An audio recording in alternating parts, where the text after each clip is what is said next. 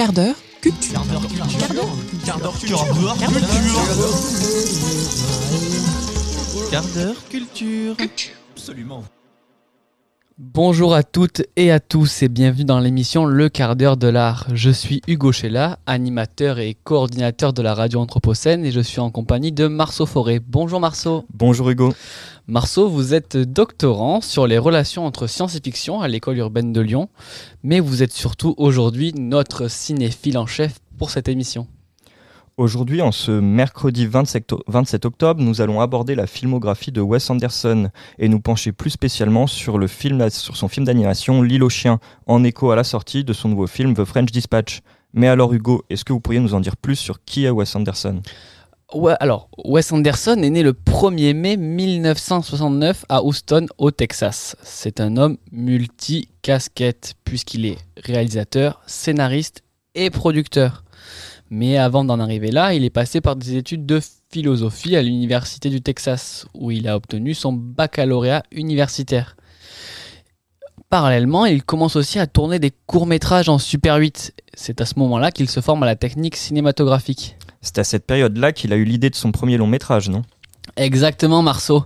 À cette époque, à l'université, Wes Anderson et Owen Wilson, l'acteur, habitaient le même appartement appartement qui était optimum, hormis euh, un léger détail. Une fenêtre cassée. Une fenêtre cassée que le propriétaire tardait à réparer. Le duo a donc eu la brillante idée de mettre en scène un cambriolage, puis de signaler l'infraction à la police pour mettre la pression sur leur propriétaire. Sans grand succès, ce cambriolage déguisé aura au moins eu le mérite d'inspirer le premier scénario du film Bottle Rocket. Le film est d'ailleurs un succès critique, mais un échec commercial. Oui, mais ce n'est pas l'échec qui a fait peur à Wes Anderson. À force de travail et de persévérance, c'est avec son deuxième film, Rushmore, qu'il conduit le public américain. Dès là, ses productions s'enchaînent. La famille Tenenbaum, La vie aquatique, À bord du Darjeeling Limited, Fantastic Mr. Fox, Moonrise Kingdom, The Grand Budapest Hotel, puis enfin en 2018, L'île aux chiens. Mais alors Hugo, est-ce que vous pourriez nous en dire plus sur les traits significatifs de ces films? Alors ces films Marceau sont conçus, sont connus pardon, pour leur style visuel distinctif. Des plans symétriques, des décors élaborés, des longs plans en poursuite et des palettes de couleurs vives. Si aujourd'hui on s'est décidé avec Marceau de vous parler de l'île aux chiens, ce n'est pas parce que c'est son premier film en stop motion, puisque son premier est Fantastic Mr. Fox, mais surtout parce que ce film est anthropocène. Mais alors avant de parler d'anthropocène, est-ce que vous pourriez nous résumer l'île aux chiens? Attention au spoiler. En raison d'une épidémie de grippe canine appelée fièvre truffoïde, le maire de Megazaki ordonne la mise en quarantaine de tous les chiens de la ville, envoyés dès lors sur l'île poubelle, immense déchetterie à ciel ouvert, qui devient alors l'île aux chiens. Le jeune Atari, 12 ans, neveu du maire, vole un avion et se rend sur l'île pour rechercher son fidèle compagnon perdu, Spot. Aidé par une bande de, chiens, de cinq chiens errants et intrépides, il découvre une conspiration qui menace la ville. C'est à travers le point de vue du groupe de chiens que l'on va explorer l'île et l'immense amas de déchets. On suivra ensuite tout au long du film les différentes manigances politiques. Mais alors, pourquoi ce film est anthropocène Marceau, est-ce que tu pourrais un petit peu plus m'éclairer? Le film de Wes Anderson est une dystopie écologique. Il s'inscrit donc dans la longue tradition des dystopies science-fictionnelles telles qu'on les connaît. Les plus célèbres sont évidemment 1984 de George Orwell ou Le meilleur des mondes d'Aldous Huxley. Wes, Anderson reprend les codes de la dystopie avec un personnage politique autoritaire, la corruption du parti en place, la désinformation, les mesures discriminantes et toute la propagande qui va avec, mais ces mesures elles impactent principalement les non-humains et plus particulièrement l'ensemble de la population canine, atteinte de fièvre truffoïde comme vous l'avez expliqué. Ces chiens sont envoyés sur l'île poubelle, où l'on va pouvoir contempler les déchets, vestiges de la civilisation moderne. Et finalement, ce n'est pas anodin si Wes Anderson fait le choix d'utiliser la science-fiction pour mettre en scène sa fable écologique, puisque c'est l'une des thématiques privilégiées du genre. Si on retrouve plusieurs ouvrages qui traitent du sujet dès le 19e siècle, on constate à partir des années 70 une apparition massive de ces enjeux dans le genre science-fictionnel, notamment la célèbre utopie écologique d'Ernest Kallenbach, Ecotopia, publiée en 73. La thématique écologique n'a d'ailleurs depuis pas quitté la science-fiction. En effet, face à la nécessité de projection dans un temps futur qu'entraîne le changement global, la science-fiction semble être le genre privilégié pour traiter du sujet. Et alors Marceau, cette île poubelle, que représente-t-elle concrètement? Plutôt que de montrer les énergies qui polluent la Terre au moment où se déroule le film, Wes Anderson fait le choix de les filmer en tant que ruines, en tant que déchets, et la ruine, c'est justement ce qui constitue à la fois les vestiges d'une civilisation finie, mais elle symbolise également la mémoire que l'on en fait, la façon dont on les valorise. Ici, les ruines, c'est une raffinerie de pétrole, une centrale nucléaire, un laboratoire, un laboratoire illégal, et elles se trouvent à l'écart de la ville, là où personne ne pourrait les voir. L'île poubelle montre donc la faille de l'homme à maintenir ses structures face à la nature et à les faire coexister avec, les éléments naturels puisque ces structures ont été détruites par des catastrophes naturelles, tsunamis, éruptions volcaniques et tremblements de terre.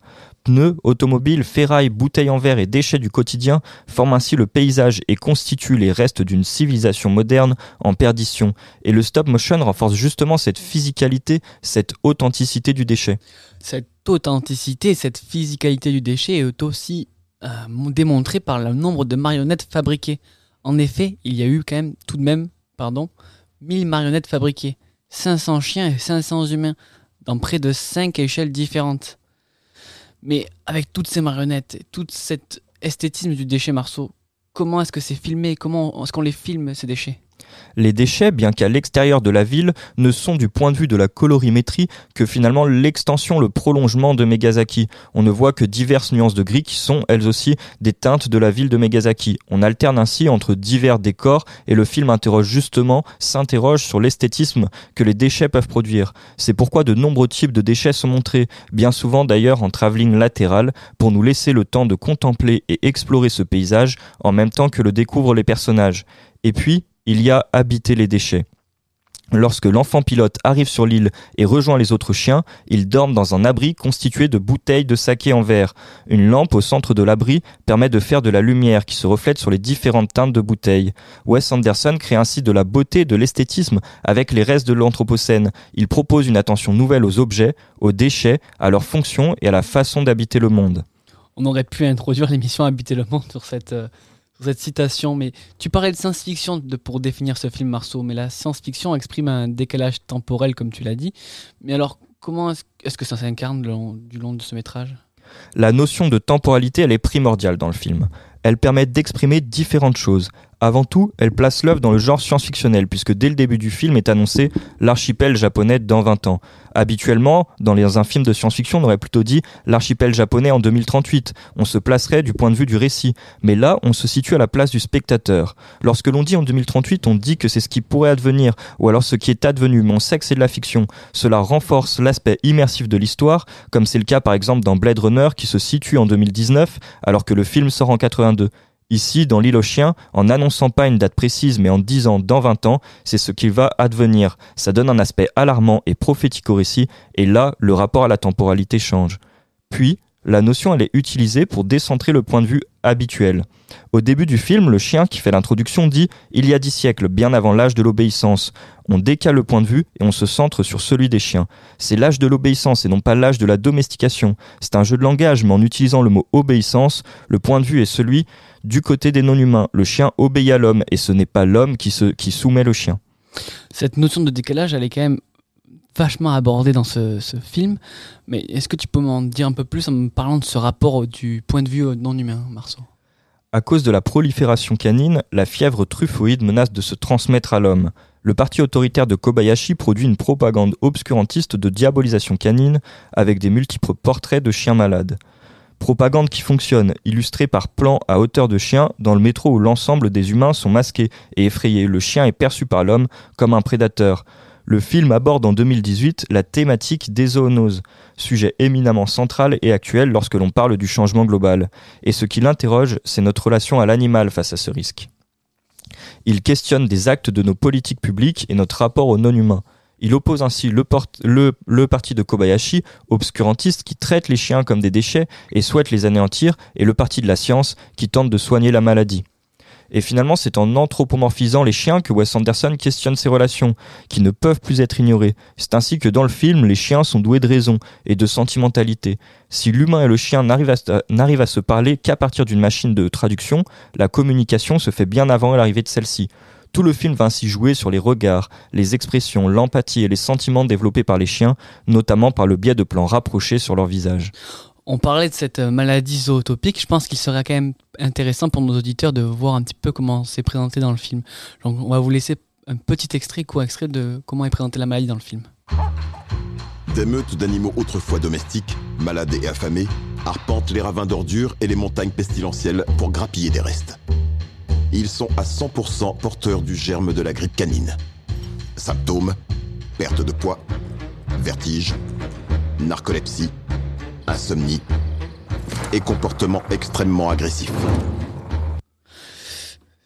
Une, euh, une, maladie qui nous fait quand même penser un, un peu intuitivement à la rage. Mais la science est omniprésente dans ce film Marceau. Est-ce que tu pourrais euh, le développer un peu plus?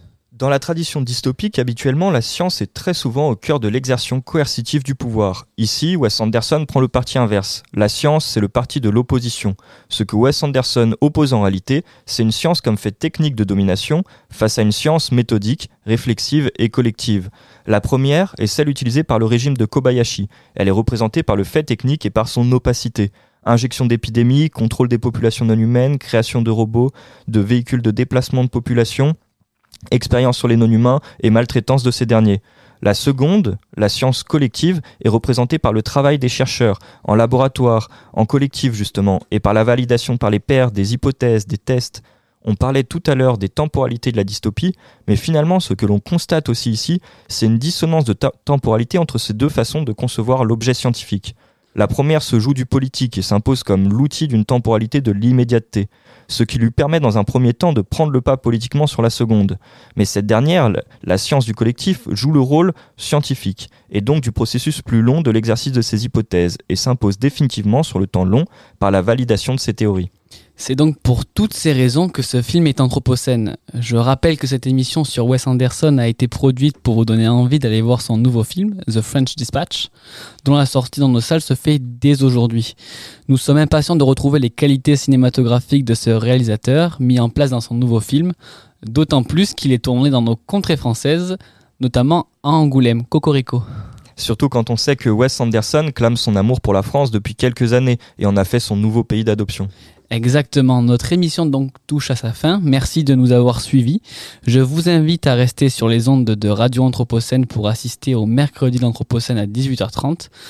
Le sujet de cette semaine portera sur la rivière en Anthropocène. Sur ce, je vous souhaite une bonne écoute et au plaisir de vous retrouver une prochaine fois sur le cadre de l'art. Au revoir. Au revoir.